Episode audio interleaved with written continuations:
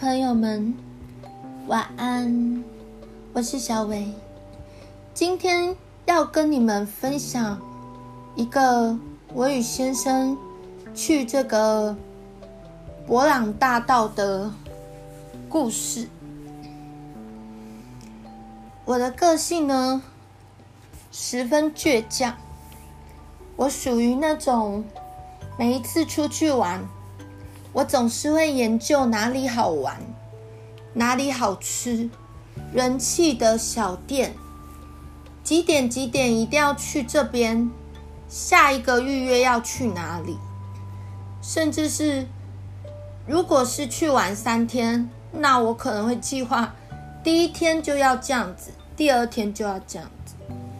虽然我的家人时常说，很多事都能够有改变啊，你不一定一定要怎么样。但是我的个性就比较倔强。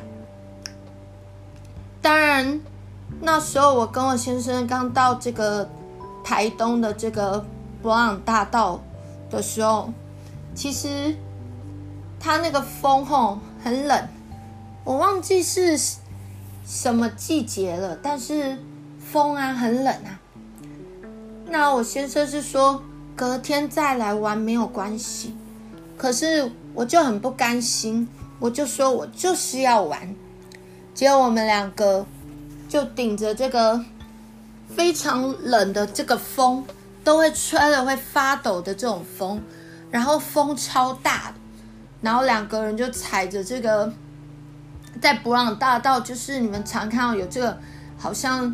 有像脚踏车还是三轮车的这样子，两个人脚踩这样子前行。那一路上，我们就是看着别人这样走，那我们也是跟着这个路线，然后下来拍照，觉得很美。那因为这个有点像三轮的脚踏车，上面它基本上有放一个很小的地图。告诉你说，诶，我这家脚踏车店在哪里？然后哪边是天堂路？然后哪边是有那个相框可以拍照？当然，我就想要每一个景点都要踩到那边去。结果本来我有订一家吃的店，可是我发现我跟我的先生在踩这个有点像三轮脚踏车，怎么好像？周边都没有人，好像是不是偏离了轨道？因为博朗大道它基本上其实就是好像在一个田里面嘛，然后就觉得哇，完蛋了，我们我们是不是迷路了？就开始看那个路越来越不对，眼看着天色已经要暗了，因为其实，在南部吼，他们很早。就天黑了，所以其实要提早回去。结果那时候当下我也没有想到要拿手机的 GPS 出来看地图，我就看着这个已已经不太清楚的这个三轮车上面的这个照片，我已经慌了，我已经分不清楚我我的方位是在哪里。然后我看着天，真的慢慢要黑了。整片草草原就是很像稻田的这种草地，可以骑这个三轮脚踏车的。我看都没有人了，而且慢慢路灯都打开了。我的心里想：完蛋了，该怎么办？当然，我先生有想到说，这个三轮脚踏车它应该是有这个电话啦，可以打这样子。但是打了电话之后，我们也讲不清楚方位到底在哪里，人家不知道怎么接我们，只说你们就试着把车子骑回来吧。看到周遭没有人，慢慢路灯又打开的情况下，我突然想到呼求，我说：“主耶稣啊，求你帮助我们，能够平平安安回到脚踏车那边。”结果很神奇哦。我们在这边失去方向、乱踩的时候，突然脚踏车踩到金城武术那边。其实这么暗，早就没有人了。可是很奇怪，金城武术这边突然出现一家人在这边拍照，然后我就下去问他，我们要该怎么回去？请问您知道回去的路吗？